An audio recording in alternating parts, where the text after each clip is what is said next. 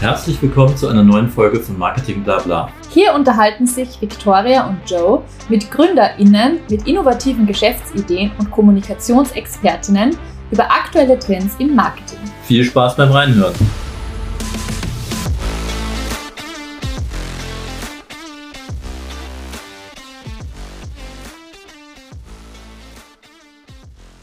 Willkommen zu einer neuen Podcast-Folge im Marketing Blabla Podcast in der GCVB-Serie. Das GCVB-Team hat sich wieder mal vergrößert. Wir stellen euch ja mittlerweile fast wöchentlich unsere neuen Mitglieder vor. Und das, dieses Mal freuen wir uns besonders, weil das auch bedeutet, dass wir uns noch größer und internationaler aufstellen können. Heute bei uns zu Gast ist Paola Immediato und sie ist bei GCVB Key Account Manager Italy Content Strategy und auch für Creation und Translations verantwortlich. Erstmal, hallo Paola, danke, dass du heute bei uns im Podcast bist. Hallo und danke für die Einladung. Willkommen. Äh, auch im Team natürlich, aber das haben wir eh schon besprochen, aber trotzdem nochmal ähm, hier die Vorstellung. Paola kommt zu uns, um unseren Content-Bereich zu stärken, Strategiebereich und auch für Startups und andere ähm, Kunden zur Verfügung zu stehen für den Markteintritt in Italien, also von, äh, vom Dachraum aus, und für italienische Startups, die in die Dachländer hinein wollen und dort Digital Marketing Services brauchen. Paola, super, dass du dabei bist und super, dass du da bist heute. Erzähl doch mal ein bisschen über deinen Background, weil das ist für unsere Hörer natürlich auch interessant, wie, wie du dazu überhaupt dazu gekommen bist. Du bist ja in Saarbrücken, Deutschland ähm, und äh, damit eben auch eine geografische Erweiterung von unserem Team, äh, was wir immer besonders spannend finden, weil wir wollen ja uns da wirklich im ganzen Dachraum auch äh, aufstellen. Richtig. Erzähl doch mal, erzähl doch mal, du bist ursprünglich oder du bist Italienerin. Wie, wie kommst du nach Saarbrücken und wie kam es dazu, dass du im Bereich äh, Übersetzungen, das ist ja auch eine deiner Stärken, ähm, und Content Management äh, tätig geworden bist? Okay, äh, Rückblende. Also ich bin seit ähm, circa 20 Jahren, 21 Jahren in Saarbrücken. Und ursprünglich komme ich aus Mittelitalien, ähm, aus der Stadt der Palmen. Ich habe in, in der Nähe von Bologna studiert, und zwar an der Hochschule für Dolmetscher und Übersetzer. Und ähm, zwischen 2000 und 2001 kam ich nach Saarbrücken über das Erasmus-Programm, weil meine Heimatuniversität mit der Universität des Saarlandes über dieses Programm verbunden war. Und äh, ursprünglich wollte ich nur ein Semester bleiben und aus dem Semester wurden zwei, dann drei. Und am Ende äh, bin ich hier hängen geblieben, weil es mir so gut gefallen hat. Und ähm, direkt nach dem Studium habe ich mich selbstständig gemacht als Übersetzerin. Und das äh, ein ganz interessantes, ähm, ein ganz interessanter Aspekt meines ähm, Werdegangs ist, dass ich eigentlich vom Studium her ähm, mich auf Rechtsübersetzungen spezialisiert hatte. Also das ist ein ganz anderer Bereich. Ich glaube, das war ein großer Sprung. Und ähm, in der Tat bin ich lange als äh, ähm, Rechtsübersetzerin ähm, tätig gewesen. Das, ähm, ja, das äh, es ist schwer zu, zu, zu glauben, aber es, ich hatte tatsächlich Spaß daran, Verträge zu übersetzen. Ähm, wie kam ich dann zur Marketingübersetzung beziehungsweise zum Marketingbereich überhaupt? Äh, das war ein Zufall, ich würde fast sagen ein Unfall.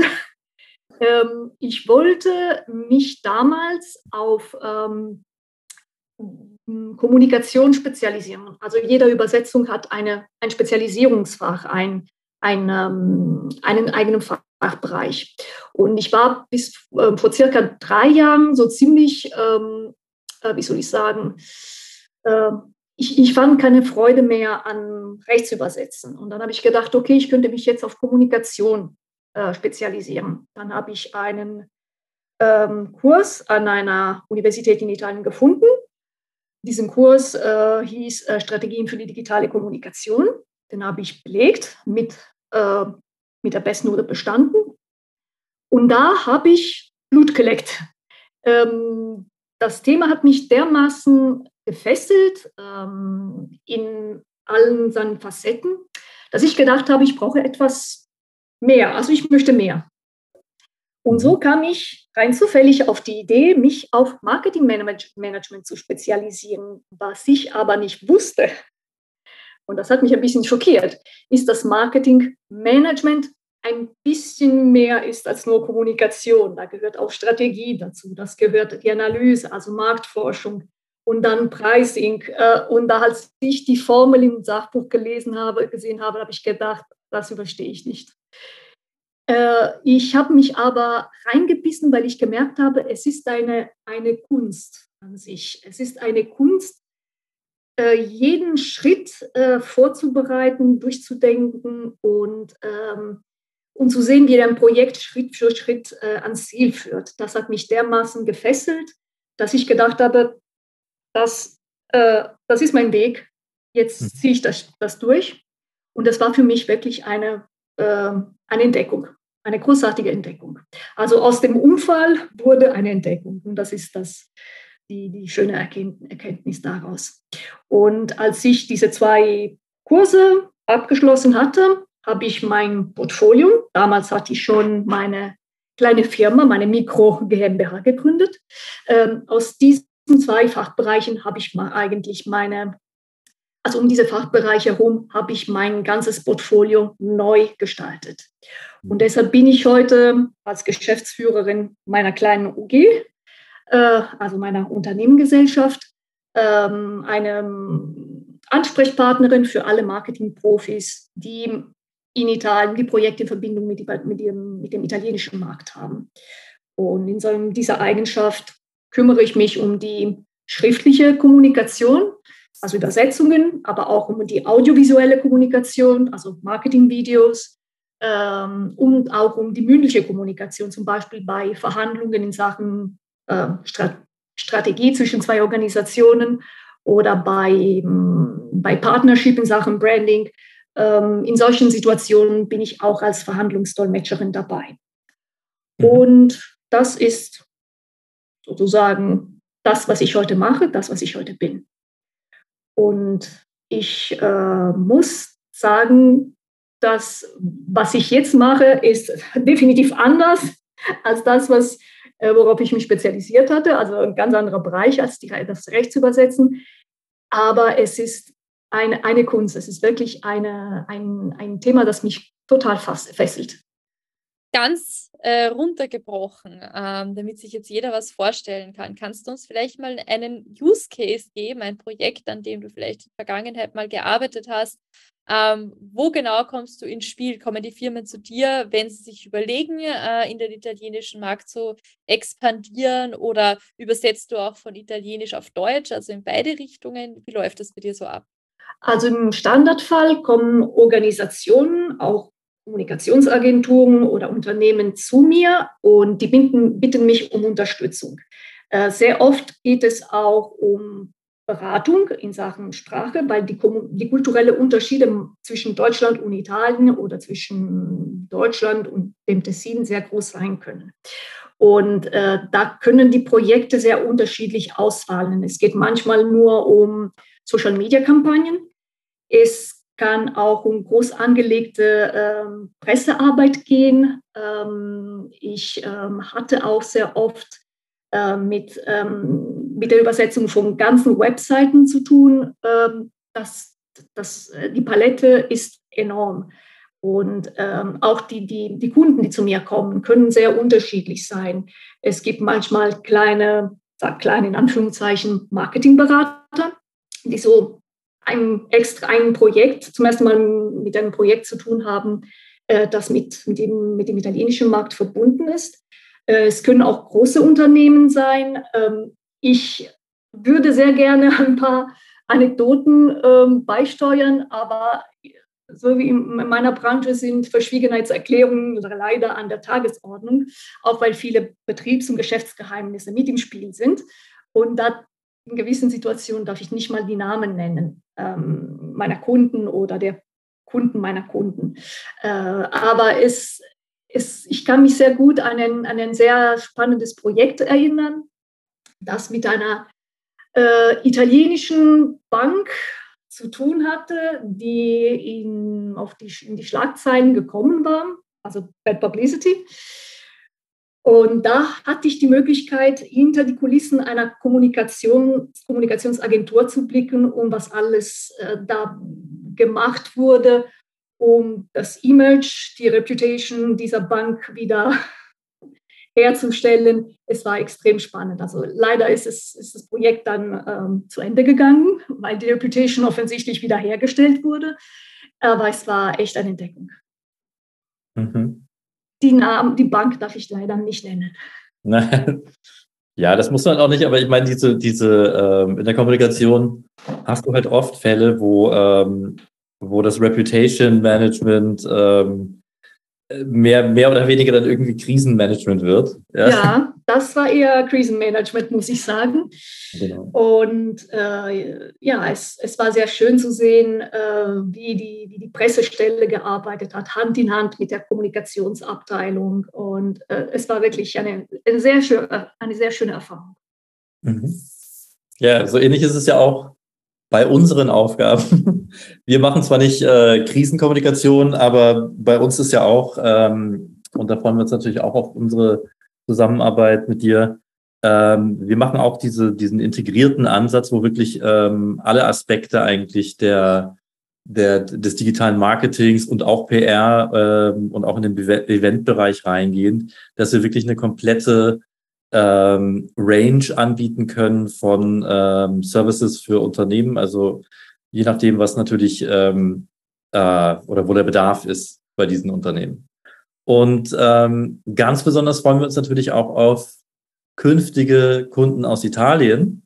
Und vielleicht ähm, kannst du mal was sagen zu den, vielleicht gibt es Unterschiede in den, in, den, in den Märkten, auch was das Herangehen an, die, an das Business äh, betrifft oder überhaupt wie ist das bei italienischen ähm, Unternehmen, also gerne auch Startups? Äh, wie ist das mit der, mit der Internationalisierung? Machen die das gerne? Machen die das bereitwillig? Und sind die, sind die ähm, äh, ich sag mal, schon früh dabei oder warten die erstmal, bis man in Italien ganz, ganz sicher steht, um dann erst ins Ausland zu gehen? Also da verfüge ich über keine Daten ich möchte keine Pauschalaussage von mir geben, aber eins kann ich mit Sicherheit sagen. Ähm, die hm, jungen Unternehmen in Italien sehen eine große Hürde äh, bei der Internationalisierung in, der, in Sachen Sprache. Mhm. Ähm, zwar sind die hm, Vertreter der letzten Generation, also die jungen Unternehmer und Unternehmerinnen, sind mittlerweile wesentlich versierter, was die Kommunikation mit dem Ausland angeht. Äh, Englisch ist, glaube ich, eine Grundvoraussetzung, also Englisch, die, die, die, Kenntnisse der englischen Sprache sind die Grundvoraussetzung für ähm, Digitalisierung, für Wachstum, für viele Entwicklungen in einem Betrieb. Mhm. Und ähm, also ich gehe stark davon aus, dass ähm, viele Startups, Gründer durchaus imstande sind, äh, sich mit dem Ausland auseinanderzusetzen. Aber wenn Sie richtig internationalisieren wollen, wenn Sie äh, richtig äh, das Ausland erobern wollen, äh, dann brauchen, braucht man ein bisschen mehr als ein paar Englischbrocken. Und äh, deswegen komme ich ins Spiel. Also diese Sprachbarriere ist zunächst ein Problem, das viele daran hindern könnte, über, sich überhaupt mit, der, mit dem Thema Internationalisierung zu beschäftigen. Und äh, selbst wenn einige Startups sich äh, trauen würden, äh, diesen Gedanken zu hegen, käme auch das Problem in Frage, wie mache ich das? Wie mache ich das? Wie komme ich zum Beispiel auf einem Markt zurecht, zum Beispiel auf dem deutschen, der mir komplett unbekannt ist? Und deswegen wäre ich, äh, glaube ich, eine gute Ergänzung für das Team. Und deswegen wäre meine Rolle im Team ähm, die äh, eines Brückenkopfes, könnte man sagen. Also ich könnte sozusagen Brücken schlagen zwischen den Startups in Italien und dem Team äh, von German Content. In diesem auf diese Art und Weise wäre die Angst äh, vor, der, äh, vor, der, ähm, vor dem Ausland, vor dem Betreten eines äh, ausländischen Marktes, da wäre die Angst schon mal weg. Mhm. Ja klar, Und in dieser, in, in dieser Eigenschaft könnte ich auch mit den äh, ähm, Startups direkt kommunizieren, und zwar auf Italienisch, was für sie eine große Entlastung wäre. Ja, klar. Das war äh, genau das, ähm, wo wir auch gesagt haben, dass du super bist äh, für, das, für unser Team, ähm, weil du eben auch das, ähm, das Handling äh, von italienischen ähm, Unternehmen äh, dann, dann machen wirst, ohne eben diese Sprachbarriere zu kreieren. Äh, das heißt, du kannst direkt, also du kriegst, du, du weißt, was die wörtlich äh, gesagt haben und dann ist es nicht irgendwie irgendwelche Fehler, die sich dann da einschleichen und am Ende kommt äh, was ganz anderes raus, als was die sich vorgestellt haben. Das hat man ja manchmal bei, bei Kunden, die, die eben nicht, ähm, sagen wir mal, die, die Marktsprache sprechen. Aber ähm, generell, ich meine, bei den, bei den, ähm, ich muss ganz ehrlich sagen, ich kenne italienische Firmen, aber ich kenne gar keine italienischen Startups. Ja, ähm, ist, ist das, ist, ist, liegt es daran, dass es, ähm, dass vielleicht das, was ich halt an, anfangs gesagt habe, dass die italienischen Startups erst später ins Ausland gehen? Ähm, das kann ich nicht sagen. Was ich weiß, ist, dass es extrem kompliziert ist, äh, sich in Italien selbstständig zu machen. Mhm. Und das hat, hm, glaube ich, größtenteils mit dem rechtlichen und wirtschaftlichen Umfeld zu tun.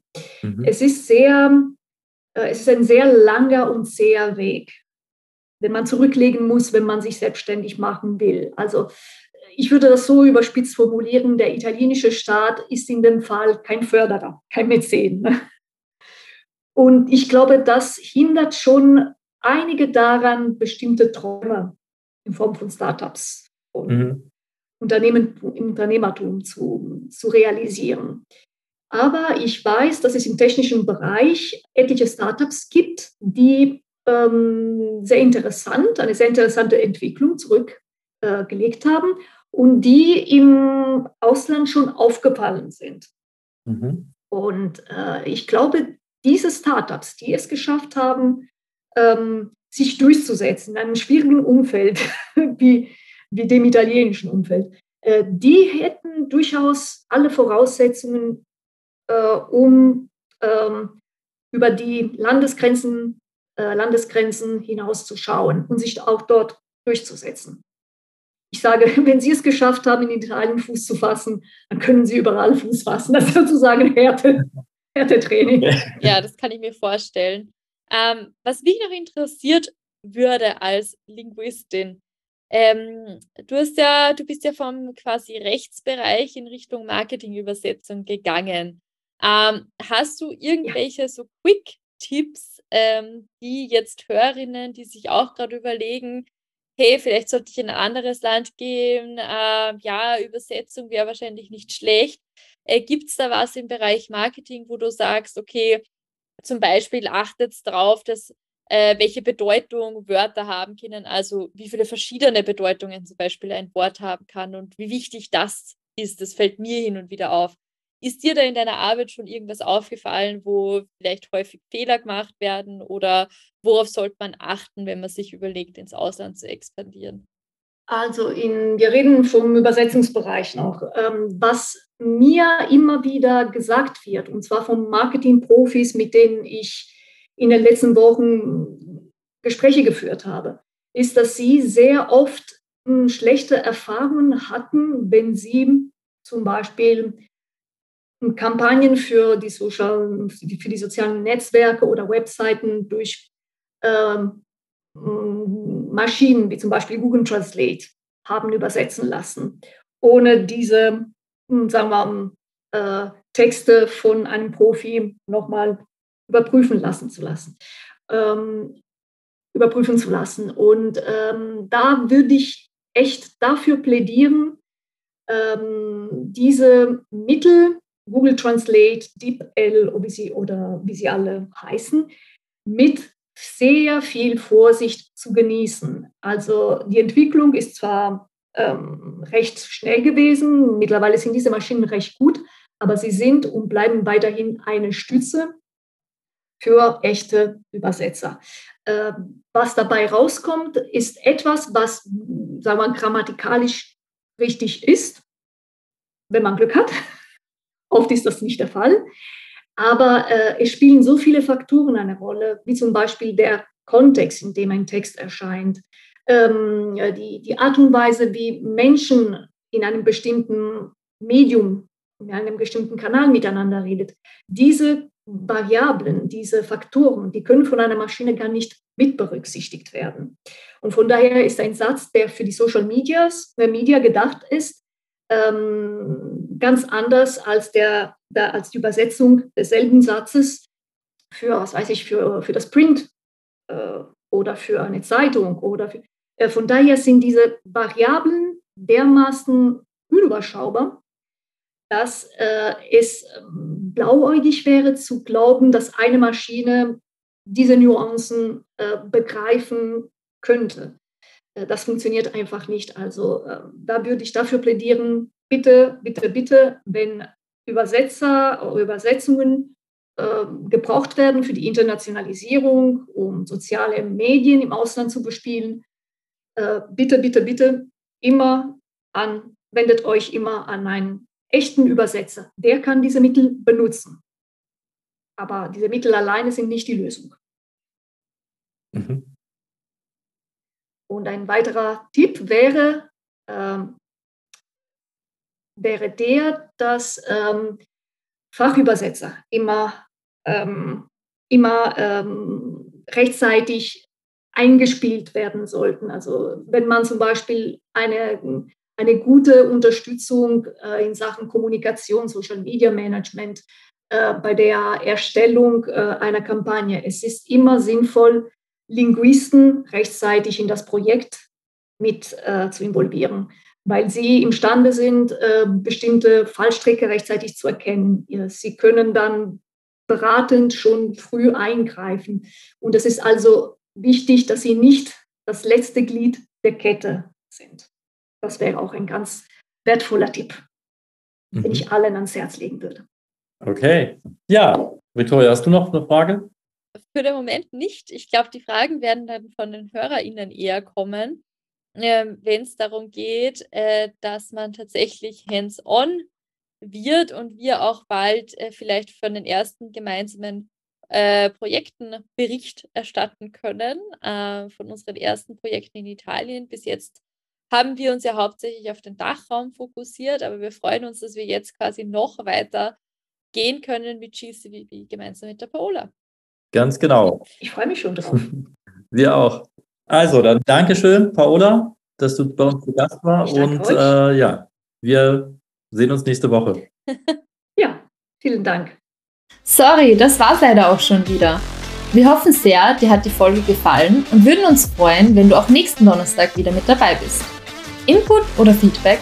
Schick uns gerne deine Kommentare an victoria at germancontent.io. Um nichts mehr zu verpassen, kannst du uns jetzt auch auf Instagram at German Content oder auf LinkedIn at German Content Vienna Berlin folgen. Bis zum nächsten Mal.